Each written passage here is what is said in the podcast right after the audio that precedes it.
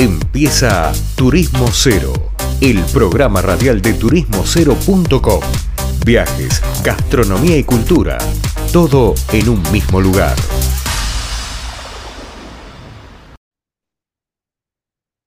Bien, volvemos de una pausa, seguimos acá en Turismo Cero y como todas las semanas buscamos indagar y preguntar a, gente que nos ilumine, nos explique un poco de qué va esto de, del turismo, ¿no? Y en la página web todas las semanas, todos los días publicamos noticias, pero la radio da otro aspecto, da otro, otro entorno. Vos estás escuchando la radio, quizás tomando un mate, quizás tomando un vermut, quizás desayunando, quizás merendando. Depende de dónde nos escuches, es lo que estarás haciendo. Pero la idea es que en este espacio, aparte de viajar y conocer, hablemos de lo que es la industria. Entonces, yo ahora voy a, voy a presentar a nuestro próximo entrevistado, que es Rodolfo Llanos, presidente de la Unión de Emprendedores de la República Argentina. Una unión que él nos va a contar un poco más, pero que tiene como lógica o como motivo o objeto el desarrollo del emprendedurismo, que está tan ligado al turismo, pero tan ligado al turismo que no tenemos mucho más para explicar. Así que le voy a dar la bienvenida, Rodolfo, ¿cómo te va? Bien, ¿cómo andan? Bueno, bien, ¿ustedes por allá? Bueno, nosotros trabajando para que nuestro sector, que son los emprendedores, eh, puedan salir adelante y, los más afortunados tengan éxito, cosa que se, que se convierte en algo un poquito complejo en este momento en la Argentina, que hay tantos factores que atentan a la continuidad y al logro de buenos resultados por parte de, un segmento que, que, es el más débil de del productivo argentino, ¿no? Rodolfo, ¿la Unión hace cuánto existe? Cómo la crearon o quiénes la crearon y para qué la crearon. Bueno, la Unión de Emprendedores se creó en el 2015, mirá, ya llevamos casi ocho años. Eh, nosotros empezamos a ver que había un segmento del sector productivo que no tenía representación y al no tener representación también no se, no se pensaban políticas eh, para potenciarlo o para acelerarlo. Entonces, eh, con un grupo de emprendedores de diferentes sectores, eh, éramos muy poquitos en ese momento, éramos unos 15, 20, eh, decidimos armar una, primero decidimos armar una, una, serie de encuentros para debatir nuestros problemas y después empezamos a ver que teníamos que hacer un, un trabajo más de formalización. Y así nace la Unión de Emprendedores como, como organización que, que, apunta a darle visibilidad, a, a potenciar y a tratar de resolver problemas que se nos van presentando a quienes emprendemos. Y en ese camino, contame un poco experiencias comunes que te vas encontrando, porque todo lo que decís suena muy lógico, pero también algo hace que haga falta una unión de emprendedores que levante esta bandera. Es decir, hay un sistema que, según lo que me contás, atenta o, dificulta la creación de emprendimientos. o, me estoy yendo un poco por las ramas, o decime si estoy más o menos... No, no, es correcto, correcto. En Argentina el 83%, el 83,3% exactamente, de las empresas creadas corresponden a emprendimientos. Emprendimientos para nosotros eh, es toda organización con fines de lucro, con fines de lucro, eh, que tiene de cero, es decir, los dos dueños que conforman una persona jurídica en todas sus variantes, hasta nueve, personas a cargo como empleados. Ahí hay, 800, eh, perdón, ahí hay el 83% de la Argentina. Ahí se presenta en ese segmento una realidad eh, y, qué es lo que obliga al, lanzamiento de la Unión de Emprendedores, porque en las épocas electorales todo el arco político argentino de todos los segmentos y de todos los sectores dice manifestar una preocupación por los comerciantes, los emprendedores y las pymes, y después cuando asumen el gobierno eh, se olvidan de, nuestros, problemas y nuestras realidades. Eh, hoy la, Unión de Emprendedores tiene un rol mm, gremial político muy activo, nos, nos, relacionamos con la política legislativa en general o con la ejecutiva, nacional y provincial, para tratar de impulsar disminuciones impositivas, leyes que resuelvan problemas, eh, un rol público como tuvimos en la pandemia cuando se provocó el cierre de toda la actividad comercial. Nosotros fuimos la organización a nivel nacional que, que de alguna manera en el sector comercio impulsó la apertura o la reapertura de los comercios porque el impacto era gravísimo. Entonces, eh, el, gran problema que surge es que la mayoría del arco político no viene del sector productivo. Y aquellos que dicen, yo soy empresario, en muchos casos son empresarios por herencia, no por creación de la compañía. Entonces, esto, esto hace que no tengan un conocimiento real de los problemas y de las soluciones que necesitamos. Entonces, eh, se hacen anuncios grandilocuentes que después finalmente en la práctica no, no sirven. Ahí estamos nosotros para, para golpear esas puertas, impulsarlos a que, a, que se tomen las decisiones que beneficien al sector y que eviten el cierre de comercios y emprendimientos. Ahora te, tomo algunas cosas que dijiste y voy directo al tema que nos compete. El turismo es probablemente la industria en su totalidad de la cual tiene mayor cantidad de emprendedores, digamos. No es el, turismo no es un rubro de grandes empresas, digamos. Es el pequeño guía de turismo, el guía de turismo, otro guía de turismo, uno que tiene un barcito, una casa, un, lugar de artículos regionales, y hasta probablemente el dueño de un balneario en la costa eh, tengan algún perfil emprendedor. ¿Vos crees que está visualizado el turismo como industria dentro de la política, dentro de lo que, que vos estás comentando? En general eh, está visualizado como comercio no como, no como emprendimiento. Entonces, como es visualizado como comercio, eh, el rol de los sindicatos es más fuerte que el rol de la gremial, porque no hay, no hay una, una actividad gremial fuerte de turismo. Ten en cuenta que el 31%, el 31 de, de las actividades en Argentina son comerciales.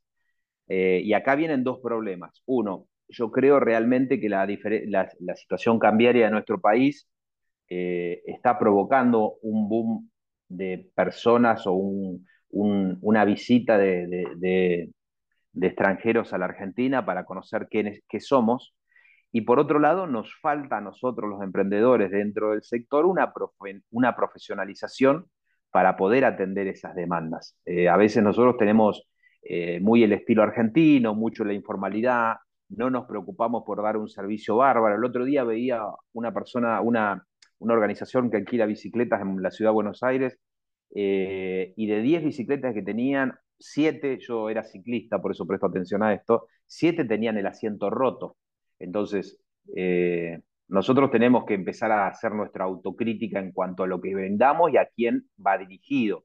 Eh, hoy por hoy, hoy por hoy, para mí me parece que toda persona que esté incursionando en el sector turístico si empieza a pensar en un servicio premium y de excelencia, aunque, aunque sea para todo, para todo tipo de público, tiene una oportunidad empresarial muy grande. No, no, no sé si para hacer eh, grandes, grandes emporios, pero sí mínimamente para tener una fuente de ingresos superlativo para la realidad del país. Yo ahora te voy a preguntar algo que por ahí eh, nuestra postura, nuestra visión acá desde Turismo Cero siempre es que probablemente la, Argentina debiera duplicar el, número o la incidencia del turismo en el PBI, tiene posibilidades de hacerlo y claramente podría ser el tercer complejo exportador de la Argentina. Hoy debiera ser el cuarto, debe ser el cuarto por ahí, pero debiera ser el tercero probablemente, y es el único que tiene, el único que tiene una es la única economía regional de federalización absoluta. Es decir, puede haber turismo en Olivo, Vicente López, o en Tapalqué o en Comodoro Rivadavia. No importa dónde, no está atado a una cuestión climática o biológica. Pero ustedes de la Unión, ¿se les ocurre alguna idea o tienen alguna idea de cara a sumar a los emprendedores turísticos como una rama gremial? Porque si bien hay cámaras gremiales, digamos, son más por sector, está, están las agencias de viajes, los hoteleros, eh, yo qué sé, y así cada, los de transporte, pero no hay una que nuclea a la primera línea de ese emprendedor que a lo mejor es literalmente un taxista o un remisero que trabaja con turistas llevando y trayendo al aeropuerto. Pero ustedes cómo lo, lo plantean de cara por ahí este 2023 y de empezar a generar algunas iniciativas con, ese, con el tema turístico. Mira, nosotros tenemos como objetivo eh, lo, formativo para el sector. Es decir, desde, desde proyectos de formación en cuanto a seguridad e higiene para, para aquel que tiene un, un servicio gastronómico este, para, para, el turista o para aquel que tiene una pequeña posada o un pequeño hostal, eh, ayudarlos a ir al siguiente nivel, a subir un escalón más y, brindar a veces, porque esto es lo que hay que explicarle a, a tu audiencia, es a veces con, con un poco de conocimiento se avanza al siguiente escalón sin necesidad de inversión.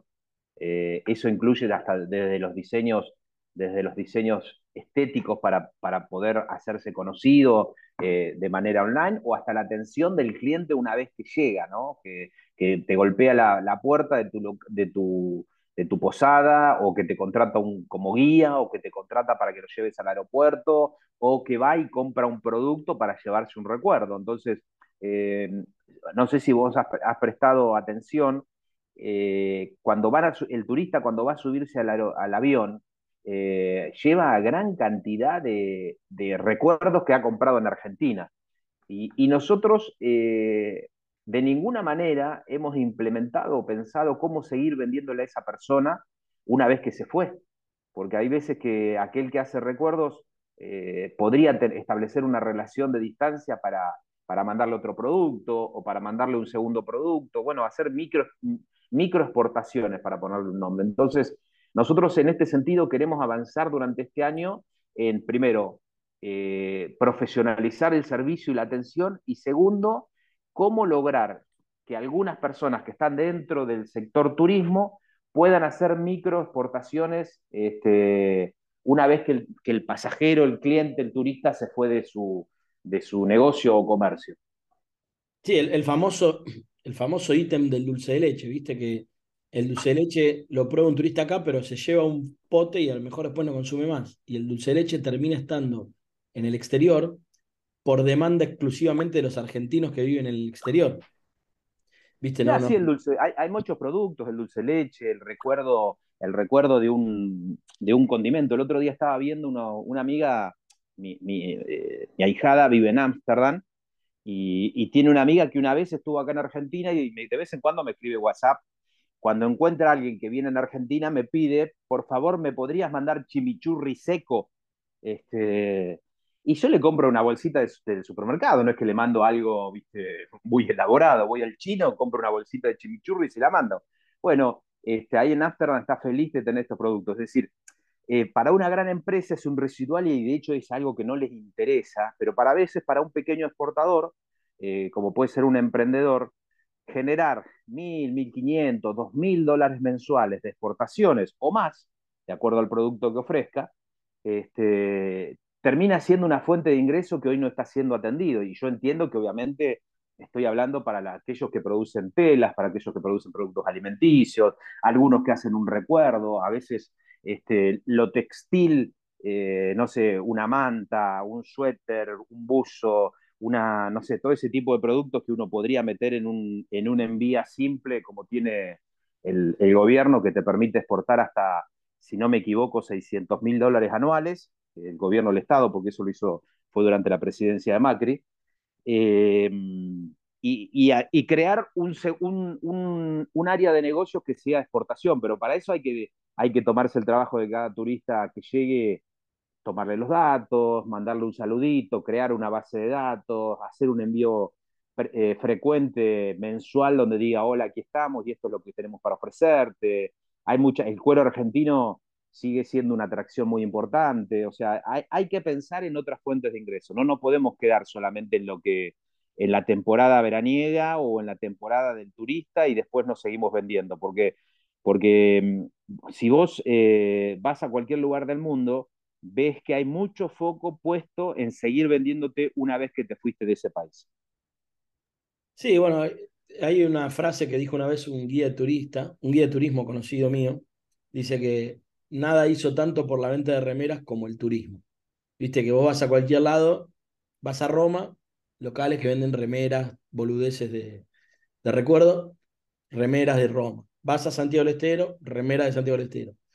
Pero sí, coincido con vos en el, en el, en el, en el, en el evento de venta posterior a la cuestión turística. Doy el ejemplo del dulce de leche, creo que el vino va por un camino piola en ese sentido, y para mí una gran oportunidad perdida es el Papa Francisco junto al mate. Eh, digamos, si el Papa Francisco hace un poco de ruido con el mate y aproximadamente 10 millones de consumidores empiezan a tomar mate en el mundo, es más, es el 25% de la población argentina consumiendo mate. O sea que podrías duplicar la exportación de mate probablemente. Pero son... son pero, pero, pero te, agrego, te agrego productos que, que yo estoy observando, por eso te, hablo de este tema, porque lo vengo viendo desde la Unión de Emprendedores. Eh, te agrego eh, el Fernet, te agrego el gin, te agrego el whisky, este, te agrego algunas cervezas artesanales este, que se están produciendo. Es decir, hay, hay un montón de productos que se podrían exportar en pequeñas cantidades hacia un visitante y, y que servirían para, no sé, eh, uno, uno, viaja a Escocia y después se trae la botellita, ¿no? ¿Cuántos, ¿Cuántos turistas se llevan la botellita nuestra? No, salvo excepciones en Mendoza y que hay un tema logístico complicado con llevar botellas en un avión, eh, es muy, muy relativo, digamos. No hay, no hay un servicio de decir comprarlo acá y recibirlo en tu casa. Digamos que eso podría mover mucho más porque el tipo la compra en pesos, paga el envío, se olvida y a lo mejor le mandaste 24 botellas. Exacto. Bien. Bueno, Rodolfo, ¿dónde te pueden contactar? ¿A qué redes? ¿Dónde está la web? ¿Cómo es? Mira, en este momento estamos haciendo una mutación de la red de, de la página web de, la Unión de Emprendedores. Estamos creando un portal que va a ser emprendedores.com.ar. Está subido el template, pero todavía no tiene contenido, no, no, no está funcionando. Pero estamos en, en, Twitter como Unión de Emprendedores, en LinkedIn como Unión de Emprendedores, en, en Instagram igual. Estamos en Facebook de la misma manera, Unión de Emprendedores de la República Argentina. Este, ponen el buscador y ahí nos encuentran eh, fácilmente y, sin ningún tipo de problema y a disposición a cualquiera que tenga duda, pregunta o, necesite este, una asesoría eh, gratuita para, para, para, poder despejar una idea a, a, disposición. Yo soy Rodolfo Llanos, estoy en mis redes, están todas abiertas para quien, para quien necesite este, un poco de ayuda. Bueno, te súper agradezco y estaremos en contacto nuevamente, Rodolfo. Muchas gracias por la oportunidad y a disposición para todos los emprendedores que, que quieran formar parte de una red nacional. Bien, hablaba, hablaba con nosotros Rodolfo Llanos, presidente de la Unión de Emprendedores de la República Argentina, acerca un poco de, de todo lo que es el mundo emprendedor. Sin más, vamos a una pausa y volvemos con más Turismo Cero Radio. Esto fue turismocero.com en radio. El punto de tu partida de tus viajes.